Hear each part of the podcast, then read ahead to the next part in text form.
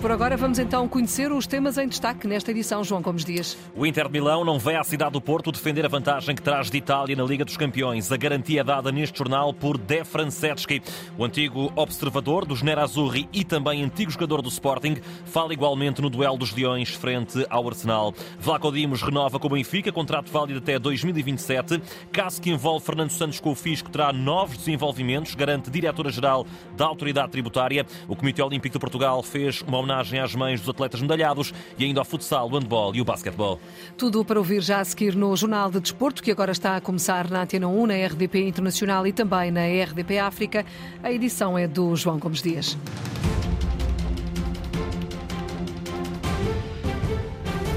Consumado que está o apuramento do Benfica para os quartos de final da Liga dos Campeões, tem agora a palavra o Futebol Clube do Porto diante do Inter de Milão. Os Dragões recebem na próxima terça-feira a formação transalpina, depois de terem perdido por um zero no estádio de Giuseppe Meazza. E é diretamente de Itália que chega o aviso de Ivone De Franceschi.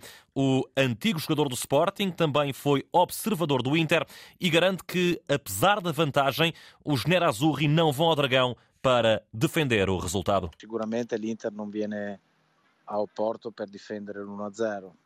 Seguramente que o Inter não vem ao Porto para defender o 1 a 0. Vem fazer o seu jogo, tentar fazer golos e passar a eliminatória. Isso é certo. Não vejo um ponto fraco. É uma equipa com atacantes fortes, um meio-campo com jogadores de qualidade, tem uma defesa sólida. O Inter, no campeonato italiano, é das equipas mais fortes.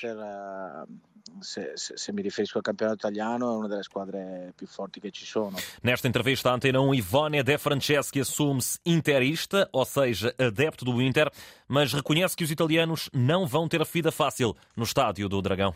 All'Inter in classifica manca qualche punto, secondo me in qualche partita è stata anche sfortunata. Ao Inter faltam alguns pontos na classificação, em alguns jogos não teve sorte, mas são coisas que podem acontecer numa temporada. Jogar no Dragão não é uma coisa simples. Veremos. Obviamente que eu torço pelos italianos, uma vez que não jogam contra o Sporting. Não tenho dificuldades de escolha, visto que o Inter joga com o Porto. Sendo interista, prefiro o Inter. L'Inter gioca col Porto, sicuramente essendo interista ti farò Inter. Ivone De Franceschi, antigo observador do Inter de Milão, em entrevista à Antena 1 diretamente de Itália, a afastar esse cenário de que os Nerazzurri, apesar da vantagem por um zero, possam vir ao Dragão para jogar à defesa. Já vamos voltar a escutar De Franceschi a propósito do seu Sporting, mas primeiro, e ainda sobre o Futebol Clube do Porto, ficam as declarações de Jorge Meireles, uma das pérolas da formação dos azuis e brancos, que renovou hoje contrato com a formação É um orgulho para mim continuar a pertencer a este clube. Era algo que ambicionava já há muito tempo. Estou muito feliz, já são muitos, muitos anos neste clube e espero que continuem a ser muitos mais, porque aqui sinto-me em casa. Jorge Meireles, 18 anos, renovou com o Porto. Dragões não informaram qual a duração do novo contrato. Voltamos agora a escutar De Franceschi a propósito do Sporting Arsenal marcado para amanhã. Os Leões entram em ação às 5h45 da tarde em Alvalade, jogo da primeira mão dos oitavos de final da Liga Europa. E o antigo jogador do conjunto verde e branco é mais um a torcer pela equipa às ordens de Rubén Amorim. O Sporting io la considero una grande squadra, quindi ha tutte le carte in regola. Considero o Sporting uma grande equipa que pode bater-se até ao fim. Obviamente que o Arsenal é uma equipa poderosa, lidera o campeonato inglês. Não será fácil. Como disse, espero que o Sporting passe a eliminatória.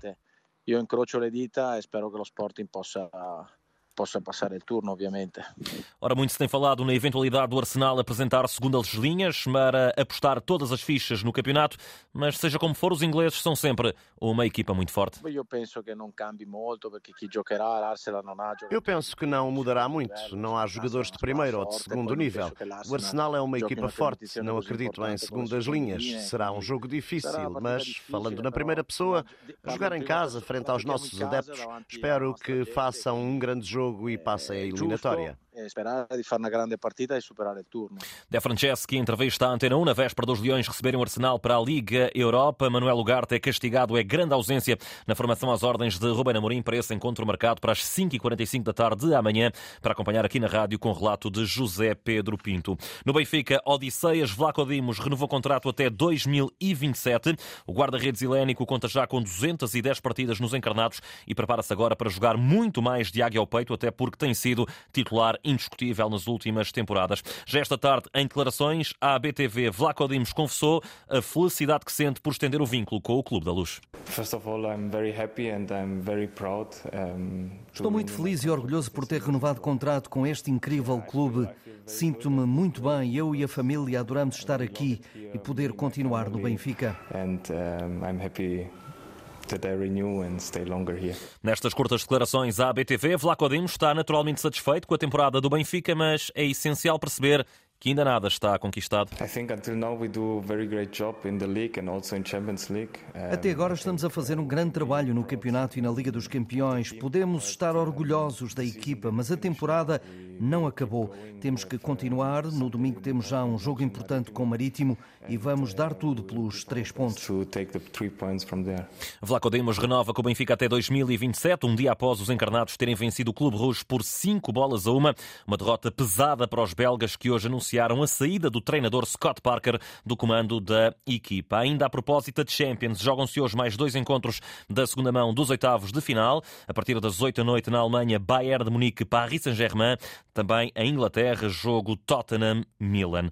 Helena Borges, diretora-geral da Autoridade Tributária, disse hoje na Assembleia da República que o caso que envolve Fernando Santos ao fisco vai conhecer novos desenvolvimentos. É naturalmente um assunto que continuamos a ter a nossa atenção e, e, será naturalmente objeto de extensão a outras, a outras áreas da nossa atuação, a outros setores e com certeza que será mesmo um dos esquemas que tenderemos a divulgar como abusivos no quadro daquilo que temos a obrigação de divulgação para garantir que, por via dessa divulgação, se faz a prevenção geral de adoção destas práticas noutros setores de atividades e por outros agentes eh, económicos.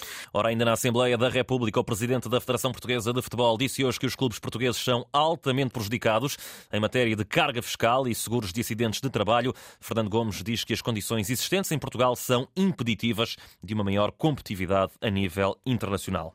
Assinala-se hoje o Dia Internacional da Mulher e o Comitê Olímpico de Portugal juntou as mães dos atletas portugueses medalhados em Jogos Olímpicos. Uma cerimónia que foi acompanhada de perto pelo jornalista Nuno Perlouro. Mãe, descobri que o tempo para. Foi ao som de Marisa que começou a homenagem às mães dos atletas portugueses medalhados nos Jogos Olímpicos. Regina Rodrigues, mãe do judoca Jorge Fonseca, explica o que sente quando o filho está em competição. Como todas as mães, sinto orgulhosa, nervosa, mas orgulhosa ao mesmo tempo. E Jorge Fonseca diz que é no amor da mãe que encontra inspiração em cada combate. A mãe é fundamental em tudo, em apoio, em, estabilidade, sabes, naqueles momentos mais difíceis, temos sempre contar com a mãe, que é fundamental. E a minha mãe fez sempre esse papel que fez-me crescer como homem e fez-me ser um grande atleta. Foram várias as progenitoras que estiveram presentes nesta iniciativa do Comitê Olímpico de Portugal, homenageadas também as mães que já faleceram.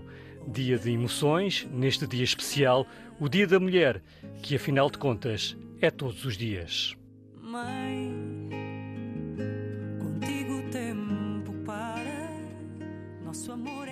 Nuno Perlouro a acompanhar esta cerimónia que teve também a presença de João Paulo Correia, o secretário de Estado com a pasta do Desporto, não esconde que ainda há um longo caminho a percorrer na luta pela igualdade entre homens e mulheres. O combate às desigualdades é uma causa de todos, todos os dias e em todos os setores da sociedade. E no desporto temos que continuar a combater as desigualdades e, eh, e, temos de facto pela frente um, ainda um longo caminho naquilo que diz respeito à representação feminina no desporto e à promoção da igualdade de género no desporto. Ainda assim, João Paulo Correia garante que o Executivo não está de braços cruzados em relação a esta matéria. Recentemente, o grupo de trabalho que o Governo criou apresentou as primeiras recomendações. Eh, foram precisos chegar eh, quase a 49 anos após o 25 de Abril para que conhecêssemos as primeiras recomendações em matéria de igualdade de género no desporto para que em 2030 Portugal esteja na média europeia no que diz respeito ao número de atletas, número de, de lideranças femininas em organizações esportivas, uh, número de treinadoras, número de árbitras, portanto, então, aquilo, naquilo que é, são chamados os lugares de poder do desporto. João Paulo Correia, o secretário de Estado com a pasta do desporto no Dia Internacional da Mulher, à margem de uma cerimónia organizada pelo Comitê Olímpico de Portugal, que homenageou as mães dos atletas olímpicos portugueses já medalhados em Jogos.